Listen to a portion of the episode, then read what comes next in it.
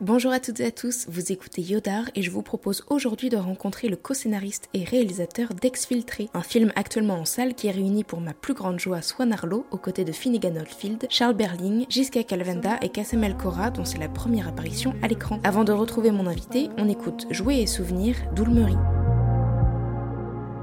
Il doit être juste l'anniversaire de ma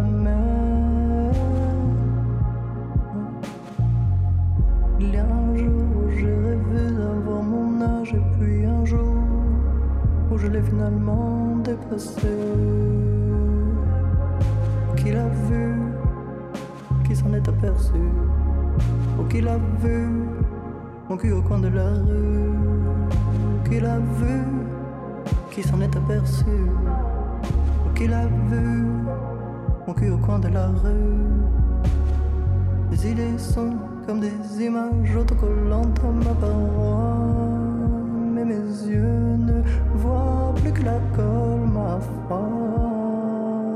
Si elle existe, est à califourchon entre le vide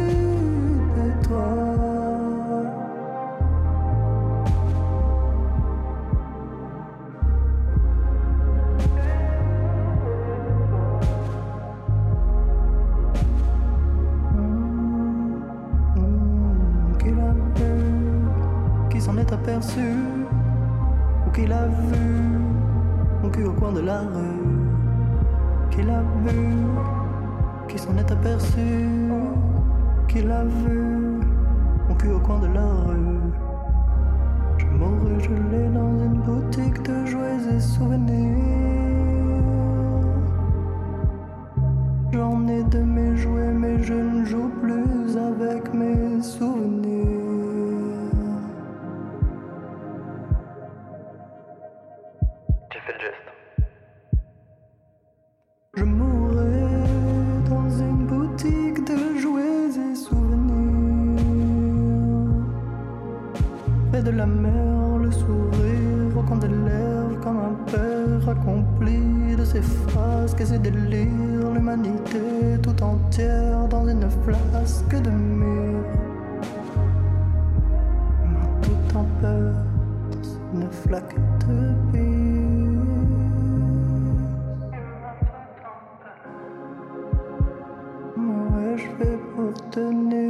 que là.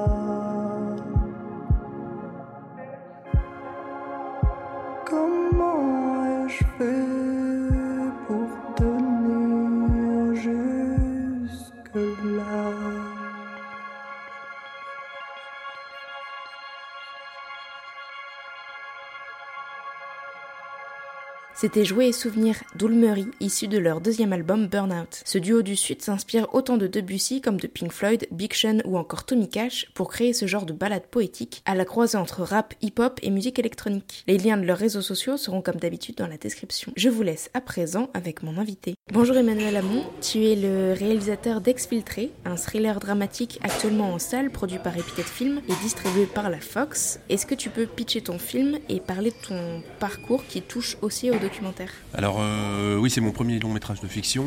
J'avais envie de faire du cinéma euh, dès le lycée. Donc euh, dès que j'ai eu mon bac en poche, j'ai travaillé comme assistant réalisateur sur des films de fiction, plutôt des, des gros films de fiction. Et puis à un moment, j'ai voulu arrêter d'être assistant, réaliser. J'ai fait deux courts métrages de fiction. Et suite à ça, j'ai fait du documentaire pendant une dizaine d'années. Enfin d'ailleurs, qui est un genre vraiment que j'aime énormément, donc c'est pas du tout fermé pour moi de ne pas refaire. En traitant des sujets, on va dire sociaux, politiques, des choses qui se passaient souvent à l'étranger, qui étaient une fenêtre ouverte un peu sur des gens engagés dans des luttes euh, politiques, sociales euh, importantes. Et puis il s'est trouvé qu'on m'a parlé de cette histoire, l'histoire de- de- d'Exfiltré, qui est une histoire vraie à la base, qui s'est passée en 2015, il y a maintenant euh, trois ans. Et que j'ai trouvé que dans cette histoire, en fait, entre le fait de parler de choses qui nous concernent tous, toutes générations confondues, de, tout horizon, qui sont des choses qui se passent entre, on va dire, ici et le Moyen-Orient aujourd'hui, j'ai vu aussi une histoire très forte qui pouvait amener l'i- l'imaginaire de la fiction, l'imaginaire du thriller, par exemple, quelque chose d'assez haletant qui convoquait toutes ces, toutes ces possibilités. Ce qui pour moi était vraiment très bien pour faire un film de fiction. J'aimerais qu'on parle de la façon dont tu t'es approprié cette histoire pour l'adapter avec euh, Benjamin Dupas, le co-scénariste. Tu parles d'un thriller haletant et ce qui m'a frappé, c'est que tu parviens à faire un film choral où on suit cinq personnages et à éviter de faire une sorte de traité géopolitique qui pourrait être euh, indigeste et ralentir le récit. Comment tu fais? Oui, ça a été vraiment un souci euh, partagé avec Benjamin Dupas, entre autres, de vraiment pas faire une leçon de géopolitique au spectateur, mais en même temps lui donner des cartouches pour qu'il comprenne à peu près où il était, quels étaient les acteurs en, action, et en même temps être surtout porté dans une histoire qui convoquait cinq personnages importants et arriver à les suivre en parallèle chacun pour construire ce pulse de, de, de, de cette situation là complètement chaotique, encore une fois, qui, a un, un, terrain de jeu qui se passe entre la France et euh, la Syrie. Et euh, c'est vrai que ça a été vraiment euh, quelque chose qu'on a toujours, toujours, toujours travaillé, cette souci d'être haletant, cette souci que le spectateur soit embarqué avec les personnages, qu'il arrive même à un moment, alors qu'a priori il rejette totalement le personnage de Faustine, joué par Gisca Calvanda au départ, puisse être embarqué avec elle et voir euh, et envie surtout qu'elle sauve son enfant et qu'elle se sauve à la fin. Euh, voilà, il y avait tout ce souci-là, qui était un souci, oui, euh, d'un film choral, euh, thriller encore une fois, avec évidemment le souci de raconter des choses qui compliquées et d'amener un, un, des spectateurs qui ne sont pas forcément des lecteurs des pages du monde sur la Syrie ou la cause kurde ou toutes ces choses-là, à s'intéresser à tout ça. Tu arrives à parler d'engagement de la jeunesse sans manichéisme, et pour ça j'ai l'impression que tu as choisi des parties pris de mise en scène très simples, sans fioriture. Il y a très peu de musique par exemple, est-ce que tu peux en dire un mot? Non, mais ce qui m'intéresse vraiment, c'est euh, pour construire une histoire, évidemment c'est l'histoire, évidemment c'est le décor, évidemment c'est plein de choses, mais en même temps, il n'y a pas de bon film sans personnages. Donc les personnages, c'est vraiment euh, très important et central pour moi. C'est l'énergie qui, commande tout, qui commande euh, l'écriture du scénario, qui commande euh, comment moi je vais rentrer, comment je vais filmer les choses, de quel point de vue, comment les personnages évoluent. Voilà, c'est ça qui m'intéresse vraiment et je défie tout spectateur d'arriver à me parler d'un film qui est vraiment fort, important, sans que les personnages soient forts. Je pense qu'on est vraiment avant tout porté par le, rapport qu'on a avec les personnages. Donc bien sûr que, euh, en l'occurrence dans cette histoire, tous les personnages se devaient d'avoir une possibilité de, pas de s'identifier à eux, parce que c'est compliqué de s'identifier à Faustine par exemple, mais euh, une possibilité de se mettre dans leur peau à, certains moments, de les comprendre. Et on est tous ni euh, tout blanc ni tout noir, on est compliqué, on est complexe, et c'est ça qui est intéressant chez l'être humain, et c'est ça qui est intéressant dans les histoires. Donc une espèce de côté très lisse de personnages qui seront en plus pris dans des, dans des situations comme celle-ci, c'est pas très intéressant. Ce qui intéressant, c'est de comprendre euh, comment, pourquoi ils agissent, sans forcément faire euh, euh des grandes digressions philosophiques ou intellectuelles, mais de les voir comment ils se débrouillent et d'être avec eux, quoi, et d'avoir, de les suivre. Donc oui, ça c'est c'est vraiment une préoccupation euh, très importante chez moi. Enfin, je te dis à toutes les étapes du film, que ce soit euh, au scénario, euh, au tournage, au montage, et évidemment même la musique. Comme tu parlais de la musique, la musique c'est un, en même temps complètement un élément de film de fiction. Et là en plus, le, compositeur Armand Amar qui fait la musique est quelqu'un qui fait des musiques de films qui peuvent être parfois romanesques, lyriques. Et j'avais envie d'utiliser ça, mais en même temps avec beaucoup de parcimonie justement pour pas souligner les effets et les choses euh, d'une façon lourdingue. C'est toute la, voilà, c'est l'équilibre, euh, je me permets de dire subtil, qu'il faut avoir quand on fait des films, c'est-à-dire euh, ne pas être lourdingue et en même temps aussi être, être, clair par rapport à ses intentions. À quel point tu as réussi à te détacher du réel, de l'histoire vraie, pour y injecter de la fiction? Ben, les, les, les, les, comédiens, euh, ils ont pour certains vu euh, les, vrais protagonistes. Moi, je les ai vus évidemment. Benjamin Dupas, le scénariste, les a enregistrés. Donc, euh, il y a eu toute cette, tout ce travail sur la matière réelle, vivante qu'on a fait au départ. Et puis après, le, le grand, le grand pas qu'il faut faire, en fait, c'est s'emparer de cette histoire et de se l'approprier et, et d'aller vers le cinéma, enfin vers un film de fiction, c'est-à-dire aussi pas faire de la fiction pour faire de la fiction, mais vers un film qui, se resserre, euh, qui gagne en efficacité, en tension, euh, qui raconte pas forcément toutes les choses, mais qui évidemment raconte les choses importantes. Il n'y a rien d'inventé euh, par rapport à qui, comment les personnages ont fait ce qu'ils ont fait. Mais après, évidemment, tu resserres pour, pour, arriver à tendre euh, la chose au maximum quoi, et à te libérer de, la matière vraie qui est toujours un peu pesante aussi, surtout dans une histoire comme ça qui est, qui est incroyable. Mais je pense que c'est vrai pour à peu près euh, n'importe quel film qui est tiré d'une histoire vraie. C'est-à-dire que l'histoire vraie est évidemment un argument qui en plus est assez payant aujourd'hui par rapport aux spectateurs. C'est-à-dire qu'il y a une espèce d'authenticité même par rapport à des histoires incroyables comme celle-ci euh, qui fait qu'on y croit. Et il faut y croire, c'est très important d'y croire. euh, mais après, il faut se libérer de tout ça et, et aller vers le, le film. Ton film, je le disais, est produit par Episode Film. Comment on fait aujourd'hui pour proposer ce pitch à un producteur sans l'effrayer? Bah, en fait, ça a été une discussion euh, commune, c'est-à-dire que Epithète et- avait entendu parler de cette histoire, moi aussi, et ça s'est fait assez naturellement. Euh, après, Epithète était, comme tous les, enfin pas Epithète d'ailleurs, Epithète ils ont été super, c'était des- vraiment des producteurs formidables, qui, qui faisaient- font pas du tout ce genre de film, a priori, Ils font des films beaucoup plus grand public et beaucoup plus, euh, on va dire, pas familiaux, mais enfin grand public, quoi. Donc c'était vraiment touchy comme histoire, d'autant plus qu'on a développé ce projet en plus euh, au départ euh, pendant l'année 2015, donc euh, l'année des attentats et toutes ces choses-là, donc avec, imagine, tous les financiers qui disaient non mais on peut pas raconter ce genre d'histoire, etc. Alors que je pense qu'il faut raconter des histoires qui quand même convoquent le monde dans lequel on est, enfin ce que, ce que font très bien les Américains et ce que nous on a quand même du mal à faire. Après ça a été quelque chose qu'on a mené ensemble. Moi j'ai pas du tout eu l'impression de renoncer à des choses que j'avais envie de mettre dans le film. Et après tu fais aussi toi-même ton cheminement pour euh, justement être pas non plus se mettre toujours en, en riposte ou euh, contre, contre les pouvoirs, on va dire, les pouvoirs établis financiers de- de- du cinéma, mais j'ai pas l'impression que le film cède à ça. Quoi. Tu as un peu anticipé ma prochaine question. Comment on traite la violence? Qu'est-ce qu'on montre et qu'est-ce qu'on laisse euh, subtilement dans le hors-champ? Bah, dans un film comme ça, c'est sûr qu'il y a euh, tout un imaginaire, malheureusement, qui n'est pas tellement un imaginaire. Euh, C'est-à-dire que tous les spectateurs ont, je pense, plus ou moins une connaissance des horreurs de Daesh, par exemple, de tout ce qu'on a pu. euh, alors certains, certains les ont vus, on les a pas vus, mais enfin, on sait ce qui s'est passé, quoi. Donc, euh, on travaille avec une matière, euh, comment dire, la nécessité de tout montrer, de toute l'horreur, peu que j'aurais eu envie de ça, n'est pas nécessaire, je pense. Et puis, j'en reviens en fait surtout à ce que je te disais tout à l'heure, c'est-à-dire que la manière d'avancer dans un film, c'est la manière d'avancer avec les personnages du film. Donc, euh, c'est pas juste montrer tout ce qui peut se passer dans un rayon à 360 degrés, c'est qu'est-ce que, qu'est-ce que vivent les personnages, qu'est-ce qu'ils voient et comment ils avancent. En l'occurrence, la découverte de, de- Raqqa et de Daesh, elle se fait beaucoup à travers les yeux de Faustine, euh, qui met les pi- pieds pour la première fois et qui emmène son, son enfance, qui est vraiment la chose la pire à faire. Elle n'est pas justifiable par rapport à ça au départ. Et évidemment, tout ce qui va la mettre euh, en réaction, la mettre en branle et surtout la mettre en décision de, sortir de là-bas, de l'enfer, c'est le fait qu'elle se rende compte qu'elle a, mis euh, son enfant euh, là. Et que ce qu'on pourrait faire à son enfant, je ne vais pas spoiler le film, est terrible, effrayant. Et donc elle se doit, elle, en tant que mère, parce qu'elle n'a pas été totalement, puisqu'elle a embarqué son enfant là-bas, de sortir son enfant de là-bas. Tout ce qu'on voit de la violence de Daesh,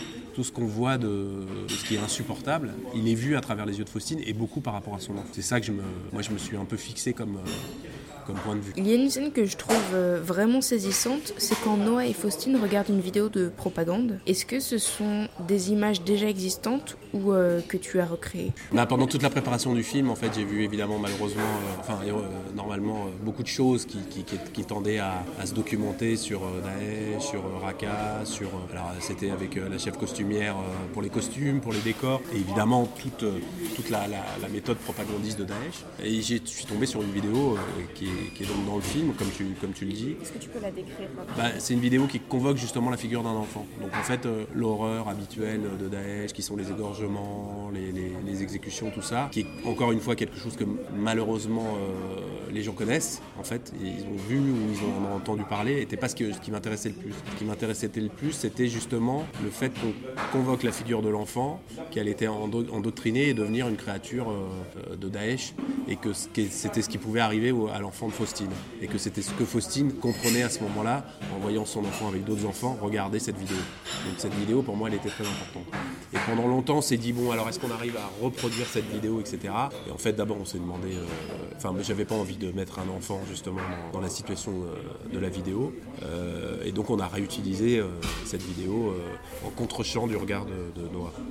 Tu montres souvent des gens de l'institution des services euh, secrets, la DGSI ou la DGSE. Ils sont pas forcément mis à leur avantage. Est-ce que tu, as dialogué avec des gens comme ça? J'imagine que oui, pour te renseigner. Comment ça s'est passé tout ça? Oui, j'ai rencontré un certain nombre de personnes. Euh, en fait, ce que, raconte le film aussi, c'est alors beaucoup à travers la relation entre le personnage de Charles Berling et le, personnage de Finnegan au film. C'est un, un passage de génération, c'est-à-dire que la génération de Finnegan, euh, le personnage de Gabriel, de Kassem, euh, le personnage de Adnan, et voire même de Faustine, c'est une, gén- une génération jeune euh, qui, se débrouille dans ce chaos avec euh, les moyens du bord, c'est-à-dire pour euh, Kassem et Gabriel qui essayent de monter cette opération d'exfiltration avec des tablettes et des, téléphones portables, et les moyens du bord, les, réseaux de résistance là-bas. Et elle se confronte à, la génération de Patrice, de Charles Berling, qui a un accès au pouvoir euh, en place, le gouvernement, euh, les services secrets, qui ne veulent pas bouger, en tout cas qui ne veulent pas bouger pour euh, un personnage tel que Faustine et qui ne veulent pas bouger pour les radicaliser. J'aurais tendance à dire encore aujourd'hui, là, euh, dans l'actualité, on sent bien que le gouvernement est très très mal par rapport à- au fait de, bouger par rapport à- aux femmes ou aux enfants euh, qui sont supposés revenir et que ça se fera au moins en grand secret ou euh, pas du tout. Donc euh, ça raconte aussi ça le film, ça raconte que pour des raisons compliquées, et c'est complexe, hein, je dis pas du tout que c'est simple, mais bonnes ou mauvaises, les pouvoirs en place euh, ne remplissent pas le rôle que, Gabriel ou Adnan ou Patrice voudraient qu'ils remplissent et que donc il faut se substituer à, ces pouvoirs. Euh, ce qui est valable à mon avis euh, par rapport à l'engagement de, générations jeunes. Souvent les engagements forts, extrêmes, ils se font à cet âge-là et c'est souvent des engagements qui se font en contre ou en tout cas à côté des gouvernements en place. J'ai encore une question. J'ai l'impression que c'est encore un, un sujet qui est récurrent au final dans ta filmographie. Tu avais fait en 2017 l'utopie des images de la révolution russe, où tu prenais des images euh, tournées par des étudiants, si je dis pas de bêtises. En fait, c'était, enfin, si tu veux rapprocher ça, enfin, si, si, si, si- si on veut, c'est pas à moi d'analyser vraiment euh, les films que je fais, etc. Mais que ça soit l'Utopie des images, qui était un film qui racontait en fait euh, l'histoire de, jeunes artistes, très jeunes artistes, au moment de la Révolution russe de 17, euh, qui ont fait des films incroyables, donc qui sont des artistes, mais qui se sont engagés, qui se sont fracassés à un moment contre l'arrivée de Staline au pouvoir, euh, qui a liquidé tout cet espace de liberté. Ou le film que j'avais fait hein, avant, qui était un film sur les mouvements dits terroristes en Irlande du Nord pendant la guerre en Irlande. Voilà, enfin ce genre de film ou des films sur euh, l'épuration à la fin de la deuxième guerre mondiale, donc sur la résistance et sur les collabos. En fait, c'est vrai que ce qui m'intéresse souvent, c'est de traiter de, la réaction d'individus à l'intérieur d'un système, mais qui essaye de lutter contre ce système ou de le changer un peu, euh, de façon naïve ou pas, ou en tout cas de se débrouiller un peu et de trouver leur place dans ce système. Voilà, ça c'est un truc qui m'intéresse vraiment, et je trouve que c'est des, engagements et des histoires humaines euh, très fortes qui racontent des choses avant tout sur les individus, donc qui sont assez romanesques, assez fortes, euh, et en même temps qui racontent souvent des choses sur les mondes dans, dans lesquels ils vivent, qui sont des mondes qui m'intéressent parce que, parce que finalement ces mondes, euh, malheureusement ou heureusement, ils se répètent régulièrement. Donc euh, l'histoire de Exfiltré, c'est une histoire qui aurait pu se passer en ex-Yougoslavie il y a 15 ans, qui malheureusement dans 15 ans se répétera peut-être euh, dans une autre situation. Je pense pas malheureusement que ni la guerre en Syrie ni Daesh ça soit complètement terminé, donc par ailleurs, euh, voilà, ça fait partie de ces choses-là. Et que de toute façon, les gens de 20 ans, heureusement, ils ont besoin, en tout cas pour certains, de s'engager dans des choses qui, qui déterminent et leur place et aussi leur rapport au, au monde dans lequel ils vivent. Avant de découvrir le film de chevet de mon invité, on écoute un deuxième titre d'Oulmery. Voici Bisous.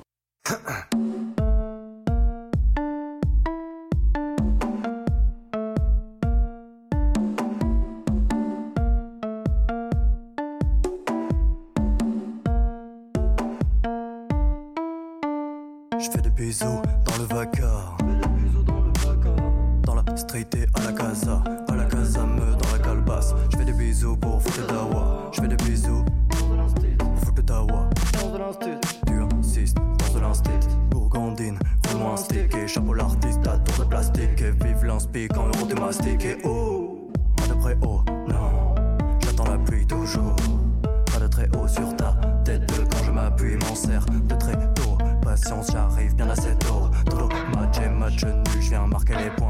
les. Je fais des bisous dans le vacarme, dans la street et à la casa. À la casa, me dans la calebasse. Je fais des bisous pour foutre le dawa. Je fais des bisous dans le vacarme, dans la street et à la casa. À la casa, me dans la calebasse. Je fais des bisous pour foutre le dawa. Et on s'embrasse, pas d'honneur,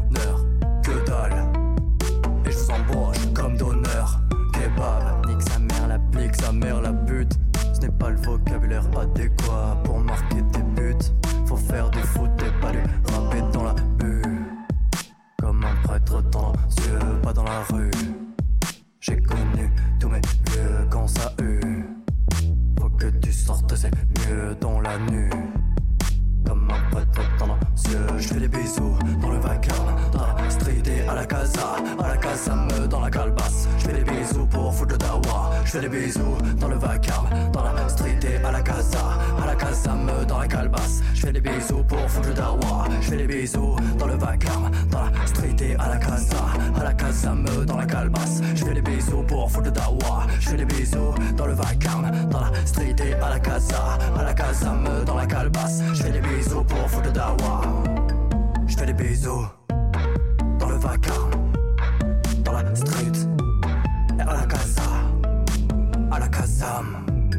dans la calebasse. Je fais des bisous pour foutre le dawa.